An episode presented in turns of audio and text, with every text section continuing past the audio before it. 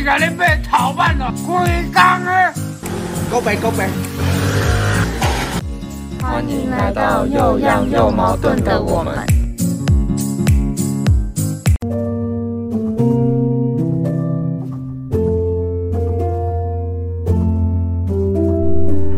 大家好，我是小罗。我是猫咪。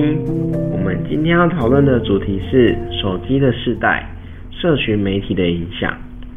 各位听众好，有觉得社群媒体对你有什么影响吗？是好的呢，还是不好的呢？或许你认为社群媒体可以帮助你联络感情，也可以学习新知，或者有些人认为社群媒体只是一味的欣赏别人的生活，让每个人的注意力不集中，希望能逃避现实。但其实社群媒体的影响，往往比你想的来得更巨大、更深远。对，这也是我们想做这个主题的原因。那你觉得社群媒体对你的影响有哪些呢？以猫咪我自身的经验来说，社群媒体可以让你了解一个人的优点与缺点，也可以在网络的世界中探索一个人的喜好。但有时使用不当的话，会花太多时间在社群媒体上，导致课业以及工作跟不上进度。那猫咪，你之后如何避免这种状况呢？我会在手机中下载番茄时间中，虽然呢是为了读书所设计的应用程式，但我把这个 app 拿来提醒自己的使用时间，因为它每二十五分钟就会提醒我一次。在平常都使用社群媒体三四个小时的我来说，二十五分钟提醒自己一次，确实还蛮有用的。会让我知道现在已经花太多时间在手机上面了，该去读书了。那你使用社群媒体的经验呢？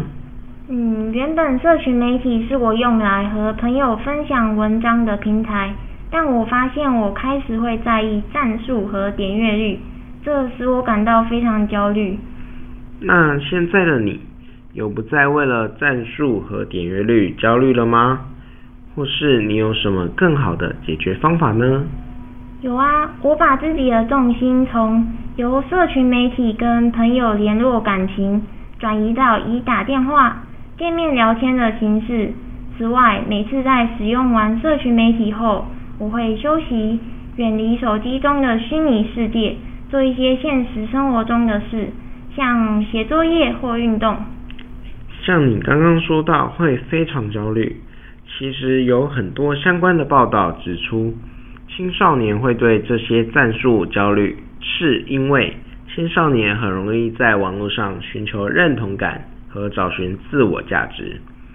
在报道中有说到，青少年使用网络超过六小时的忧郁比例会达到一半，而且台湾人平均使用网络的时间大约八个小时。远远高于世界平均的七小时。哇，听起来好多。那猫咪，你通常都用多久社群媒体呢？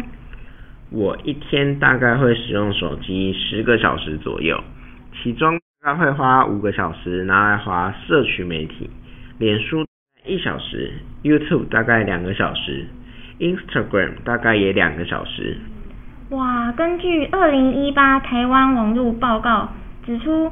最容易带给青少年负面心理影响的社群媒体是 Instagram，而 YouTube 被评为最正向平台。此外，研究点出，带给青少年最多负面的影响的正是以高度使用图像为主的平台。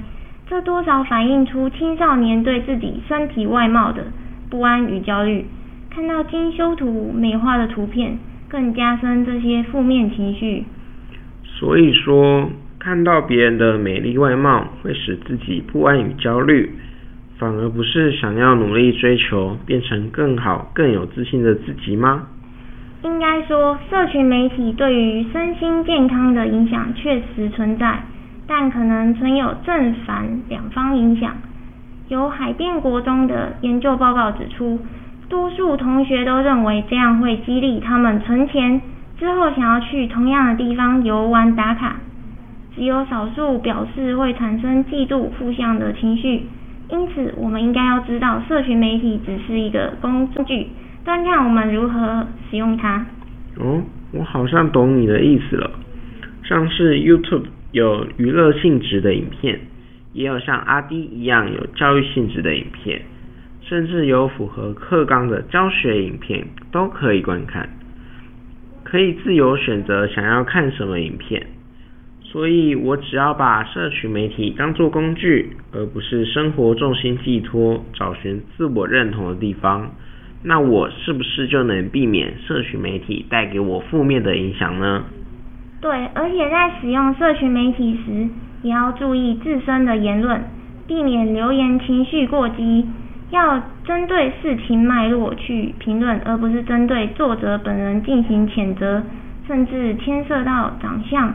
身材、学历等人身攻击，致使事件失焦，也可能造成他人身心受创。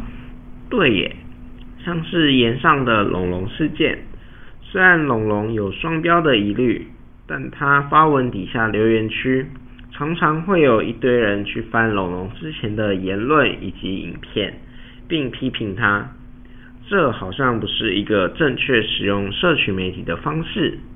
应该以同理心去站在对方的立场去想，而非因为网络有匿名的功能而可以无所顾忌的批评。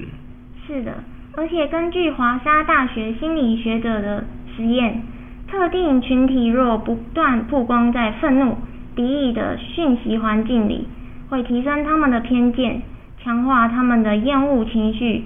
当越过某一临界点后，这些恨意或歧视语言。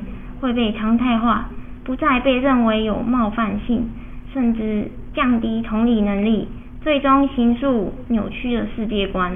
哇，这不是我之前学过的同温层效应吗？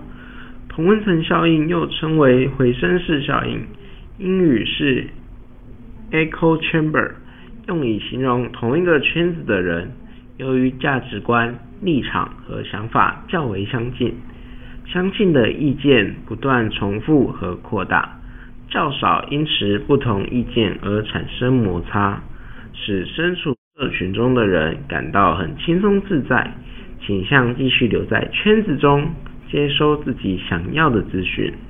对，现在的社群媒体大多以大数据分析用户的个人习惯、浏览和搜索记录等，让使用者在平台愿意停留更久。那我们要如何脱离同温层呢？要脱离同温层，就需要多思考，从不同的角度看事件，分析后再得出结论。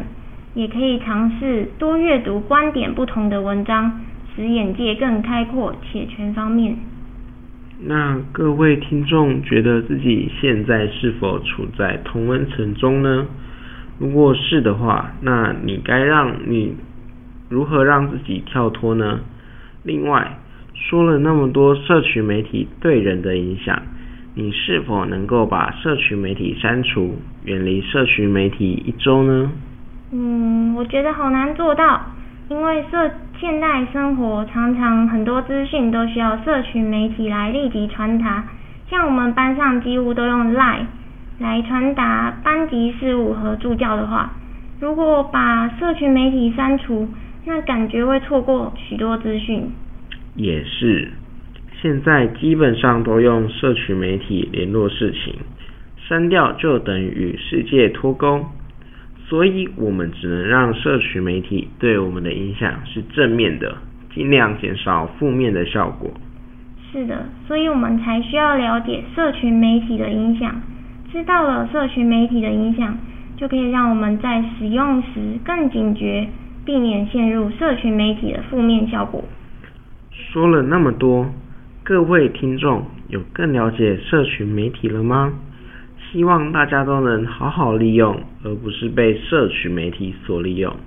在使用社群媒体时，要记得社群媒体建立的初衷是为了联系人与人之间的情感，而不是伤害自身或他人。